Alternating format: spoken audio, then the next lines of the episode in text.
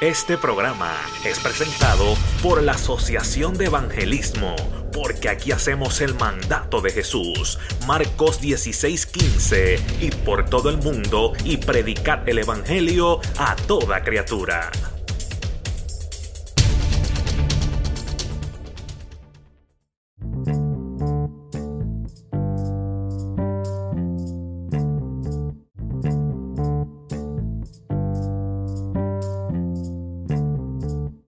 Before we go any further, and I promise it won't be much longer, okay? I can't guarantee that promise because sometimes I don't do what I want to do.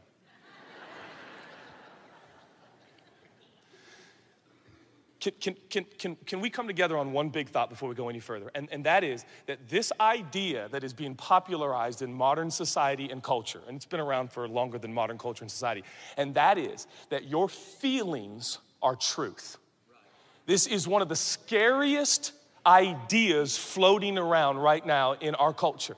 And this is what we are being told. We are being told that if you have feelings, dare I say, you have repetitive feelings, you have feelings that keep coming back, for you to resist those, or for you to fight those, or for you to stand against those or question those, you are fundamentally disingenuous and you are not authentic. When you have repetitive feelings, those feelings are not just feelings, that is who you really are. Those urges, those desires, those impulses, that defines who you are. So lean into that, follow those impulses, follow those desires. In other words, live your truth, or more specifically, live how you feel. Okay, okay, okay. At face value, it kind of sounds fun. I'll admit that. I'll admit that. It does. It kind of sounds fun. Until you step back as a logical person and go, the whole constructs of our society and governments, countries and continents are predicated upon what? People not doing what they want to do right when they want to do it, whenever they want to do it with whoever they want to do it with. In fact, we have police forces, and do you know one of the reasons they're here? To keep you from doing that exact thing you want to do when you want to do it. Why? Because it will be chaos.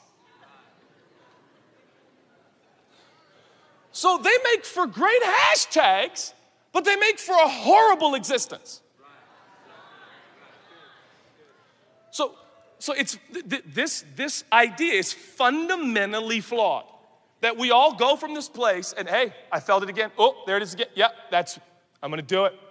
That's me. No, no, no. Don't follow your heart. Listen to me. Question your heart. Jeremiah says the heart is wicked and deceitful. Who can know it? The answer is not you, not me, only one, the one who made it, God.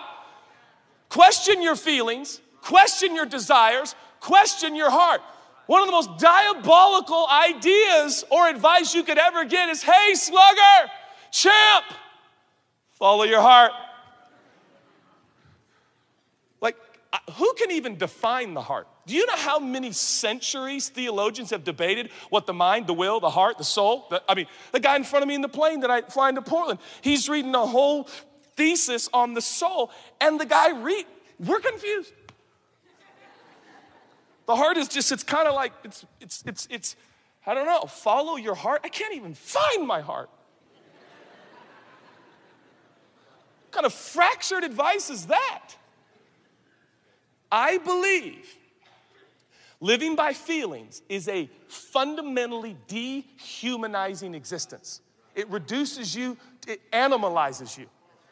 You become animalistic and you end up living by your instincts. And I am here to say that I have never met a single person, and I've been out and about a bit. I've never met the person who says, Hey, can I tell you my story? I have learned to do what, whenever I feel it, however I feel it. I do it right. I act immediately on what I feel, my sensations, my desires, and my urges. And can I just say, for the last 25 years, the trajectory of my life has gone steadily just like this. I am so happy and fulfilled. Never. Instead, you meet people who've taken this simple yet absolutely toxic idea. And what do they end up with? Man, I, I don't know. I, I, I've lost. I, have I've done it. I, I'm, what do I do now? Living by your instincts is not what God designed you for. Okay? It's, and it's not what you want. You the truth is, some of you want some stuff right now. It's not what you want. God actually knows what you want. I don't really know what I want, but I know that God knows what I want. And so when I want what I want, I question why I want it. And then I wonder, God, is this what you want me to want? Because I'm wanting something right now and I really want it. But do you, if you don't want it, I don't want it. I mean, I do want it, but I don't want it if you don't want it because you know what I should want. And if I want what you want, I'm going to end up where I ultimately really want.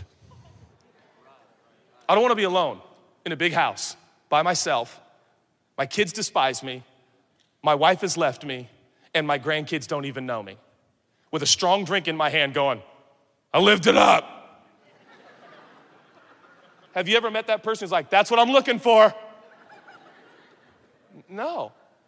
But yet we're not telling the truth in our society.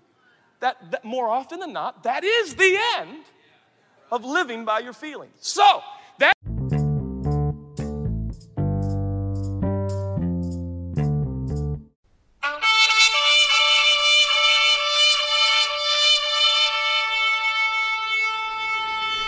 Este programa fue presentado por la Asociación de Evangelismo.